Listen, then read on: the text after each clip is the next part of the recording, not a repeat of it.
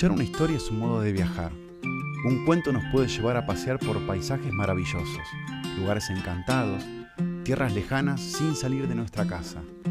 Estas narraciones son para todos los niños y niñas que aman las aventuras y la diversión. Puedes escucharlas donde quieras o compartirlas con las personas que más te importan. Bienvenidos a Cuentos Fabulosos para Chicos Curiosos.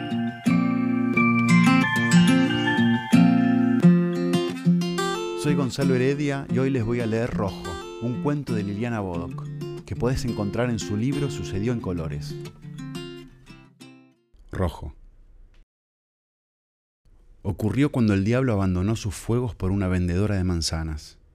En ese tiempo, muy lejano de este día, los mercados callejeros eran el corazón del mundo. Cada ciudad tenía un mercado lleno de colores, olores y ruidos donde la gente se reunía a vender y comprar, a discutir sobre los reyes, los eclipses y las cosechas, y a enterarse de las últimas noticias. Pero entre tantos mercados hubo uno que se hizo cuento porque allí llegó el diablo enamorado. Su nombre era Mercado de las Rosas, el más colorido, oloroso y ruidoso de cuantos se conocieron. El mercado de las rosas fue famoso por sus pregones, esas cancioncillas que nos invitan a gastar nuestra última moneda para comprar algo que no necesitamos. Y los vendedores del mercado de las rosas eran realmente buenos para eso.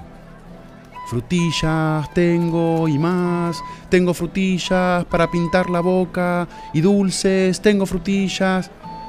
Nunca hemos escuchado pregones más convencedores que estos, decían las buenas personas y no se equivocaban. Hay langostas, langostas, las de ojos tristes, las más sabrosas. Cuando el color del amanecer separaba la tierra del cielo, los toscos vendedores se transformaban en poetas. Camarones, granadas, tomates, sandías, todo se ofrecía con tanta gracia que resultaba difícil resistir la tentación. Pero tentación, si de verdadera tentación queremos hablar, fue la que sintió el diablo cuando vio a Rubilda, la vendedora de manzanas. El puesto de la muchacha era uno de los más concurridos del mercado. Manzanitas crujientes, compre vecina, del manzanar del rey, venga y elija. La bella Rubilda cantaba su pregón girando hacia un lado y hacia otro. era tan grato verla con su trenza pelirroja puesta a un costado que no había hombre, mujer, niño, perro o pájaro que no se detuviera a mirarla. Ni hombre, ni mujer, ni niño, ni perro, ni pájaro, ni el mismísimo y temible diablo. Desde una ventana de su infierno, el diablo estuvo mirando a Rubilda durante un año entero, de mayo a mayo, y cada día se enamoraba más.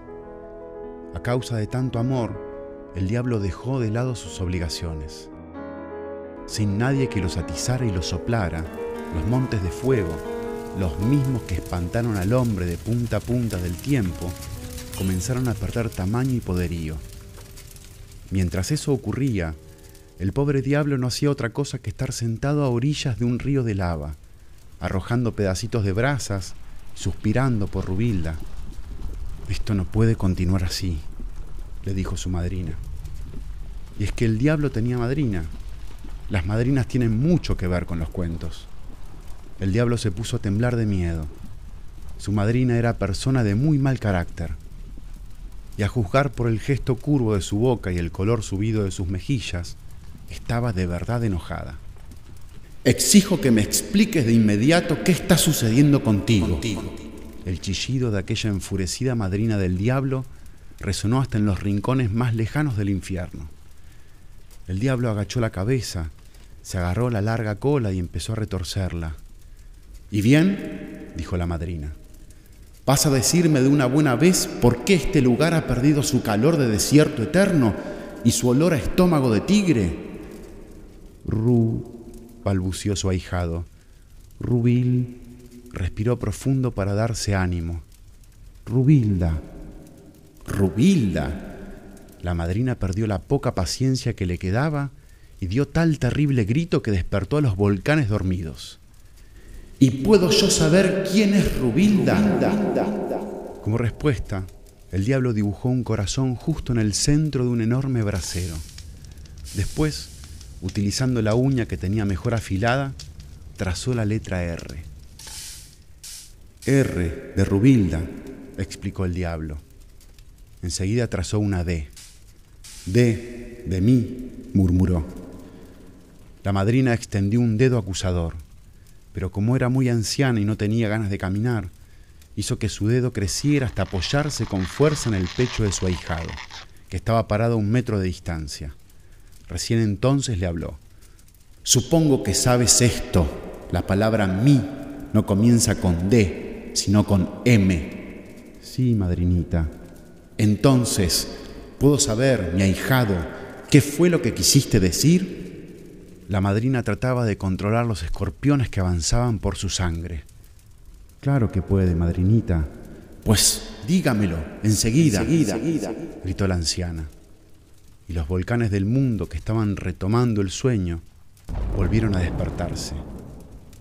D, de diablo, dijo el diablo. Eso quise decir, mi madrinita. R, de Rubilda. D, de diablo. El dedo acusador de la madrina regresó a su tamaño habitual y su gesto se dulcificó un poco. Llamó a su ahijado y le pidió que se sentara a su lado, sobre un tronco encendido. Así que de amores se trata. El diablo dijo que sí, con la cabeza. Escuche usted muy bien lo que voy a decirle. El diablo sabía que cuando su madrina lo trataba de usted, era porque estaba a punto de decir algo importante, pero muy, pero tan importante así que decidió prestarle atención. Es bueno aclarar que, según asegura la leyenda, la madrina del diablo era una bruja tan vieja que había nacido antes que las lechuzas, y antes también que la lluvia. Y fue ella, esta gran bruja madrina del diablo, quien le explicó a su ahijado existía un modo de lograr que una mujer, por pelirroja y bonita que fuese, se casara con él para toda la vida. Te enseñaré el truco de los tres sí, pero debo advertirte que solamente podrás intentarlo tres veces.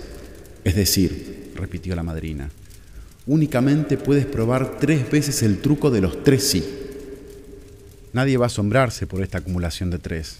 Cualquiera que conozca de cuentos sabe que cuando de sortilegios, encantamientos y pócimas se trata, todo sucede tres veces. A partir de ese momento, la anciana madrina comenzó una lenta y cuidadosa explicación. Lo hizo, en gran parte, porque sabía que su ahijado tenía muy poco talento, pero también porque disfrutaba recordando una buena receta. El secreto para tener boda con una mujer, por pelirroja y bonita que fuese, era lograr que ella le respondiera tres veces seguidas con una sola y sencilla palabra. Sí. ¿Sí? preguntó el diablo. Sí, respondió la madrina. ¿Solamente sí? volvió a preguntar el diablo. Sí, solamente sí. Como la madrina seguía desconfiando del talento de su ahijado, repitió todo nuevamente. Y para ser sinceros, reconozcamos que esa desconfianza tenía sentido, porque muy poco talento ha de tener quien, pudiendo ser luz y risa, eligió ser una pesadilla.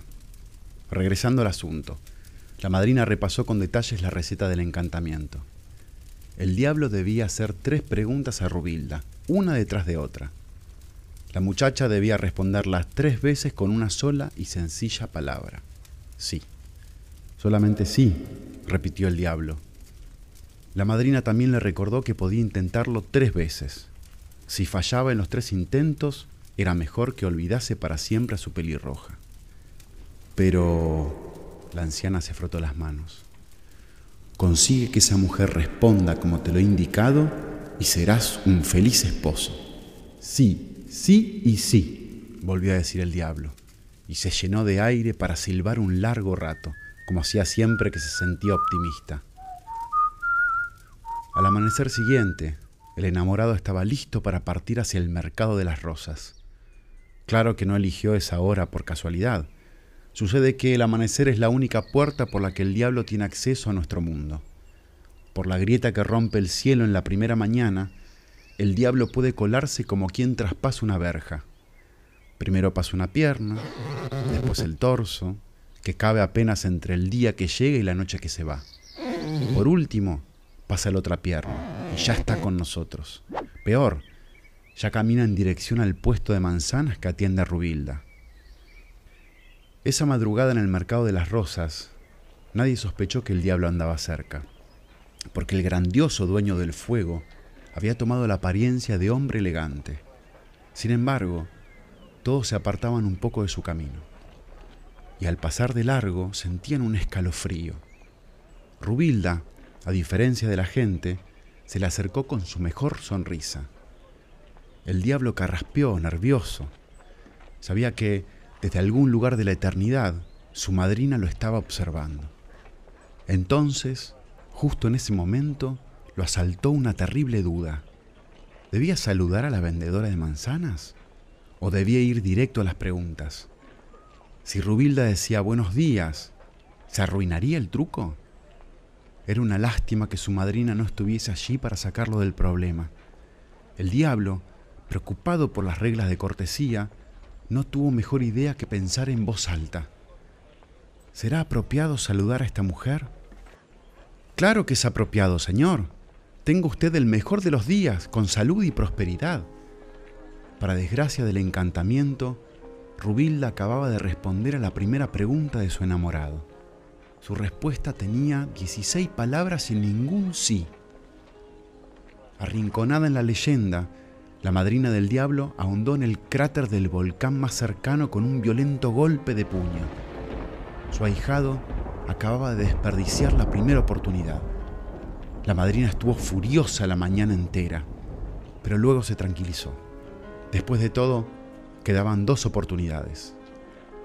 Al siguiente día, el diablo cruzó por segunda vez la verja del amanecer y caminó entre los pregones hacia el puesto de Rubilda. La hermosa muchacha se encontraba de espaldas, lustrando las manzanas para que se vieran apetitosas. A causa de eso, el diablo tuvo tiempo de mirarla con detenimiento y suspirar un viento cálido que sacudió todas las lonas del mercado.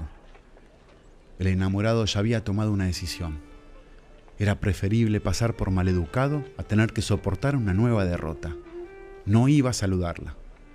Con las ideas firmes, se sacudía unas pelusas de fuego que tenía en el traje y avanzó con paso fuerte. ¿Son dulces las manzanas? Lo preguntó con tanta brusquedad que Rubilda giró asustada y apenas pudo balbucear una tímida respuesta. Sí.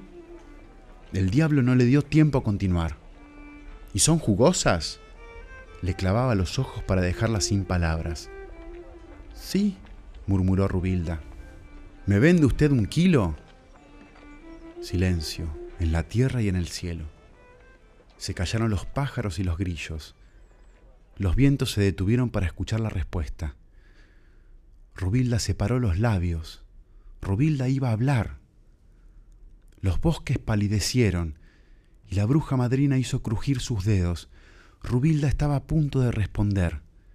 El diablo suplicó en sus pensamientos, Dime sí, Rubilda, nada más que sí. ¿Solamente un kilo, señor? dijo Rubilda, intentando mejorar la venta. Yo en su lugar me llevaría dos. Estas manzanas son las mejores del mercado. La madrina dio tal tremendo arañazo que abrió cinco nuevos ríos, uno por cada uno. La segunda oportunidad acababa de perderse a causa de la necedad de ese ahijado suyo. Ahora quedaba una sola posibilidad, la última y definitiva. El tercer amanecer fue de domingo. El mercado de las rosas estaba más concurrido y ruidoso que de costumbre. Rubilda voceaba su mercancía con especial simpatía. Manzanitas crujientes, compre vecina, del manzanar del rey, venga y elija. Sin embargo, cuando vio a aquel hombre acercándose por tercera vez, Rubilda se puso un poco nerviosa. Perdió el buen tono de su voz y por hacer algo que la tranquilizara, se llevó una manzana a la boca y le dio un mordisco. La bella masticaba con la boca llena y las mejillas avergonzadas en el momento en que el diablo se acercó y le arrojó la primera pregunta. El diablo no quería darle ni un segundo. ¿Su nombre es Rubilda? Entre la sorpresa y el bocado de manzana, que todavía no había tragado, Rubilda contestó como pudo. Sí, el diablo no quería darle ni un segundo. ¿Es usted la dueña de este puesto? Sí, el diablo no quería darle ni un segundo. ¿Me permite hacerle una pregunta acerca de un asunto comercial? El diablo no quería darle ni un segundo. Sí, detente allí. Bella Rubilda, no digas más. El diablo pensaba con tono de enamorado. Si tu boca callara ahora, mi corazón cantaría para siempre. Pero Rubilda no escuchó ninguno de aquellos apasionados pensamientos y terminó su frase como le dio la gana. Sí, claro que se lo permito. Pero si acaso se trata del puesto, señor mío, quíteselo usted de la cabeza. No está en venta. La tercera oportunidad estaba perdida. Adiós esperanzas de casamiento. La madrina estaba demasiado abatida como para ocasionar destrozos. El diablo, por su parte, dio la vuelta y comenzó a caminar con la cabeza agacha de regreso a su infierno. ¿Ya se va usted? se lamentó Rubilda, a quien la conversación le estaba resultando interesante. Sí, el diablo, triste a más no poder, se encogió de hombros. ¿Perdió usted interés en la compra del puesto? El diablo sacudió la cabeza. Sí, respondió con desgano, y a varios pasos de Rubilda hizo una demanda de despedida. Disculpe, Rubilda casi tuvo que gritar para hacerse oír. ¿Viene usted desde lejos? El diablo ya empezaba a enojarse. Era mejor que aquella mujer lo dejara irse en paz a llorar todas sus lágrimas. Giró para decirle que no estaba dispuesto a continuar con aquella charla descolorida pero cuando miró la carita de Rubilda, se le derritió el alma de hierro. Sí, respondió con voz de mermelada de cerezas. En ese momento, Rubilda lanzó una sonora carcajada, una inconfundible carcajada de bruja que acababa de atrapar a un elegante hombre para que fuera su esposo por toda la eternidad. Rubilda había utilizado con éxito el truco de los tres sí, y en el primer intento, la madrina del diablo abandonó su decaimiento y se pasó el absoluto asombro. ¿De dónde había salido aquella joven bruja? Ella nunca la había visto.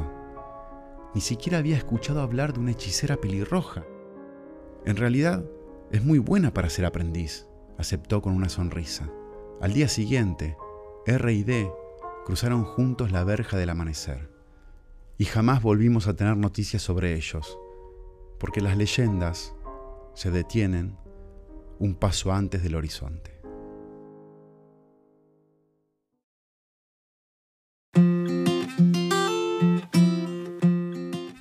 Aquí termina esta historia que escuchaste. Termina esta historia que ya sos.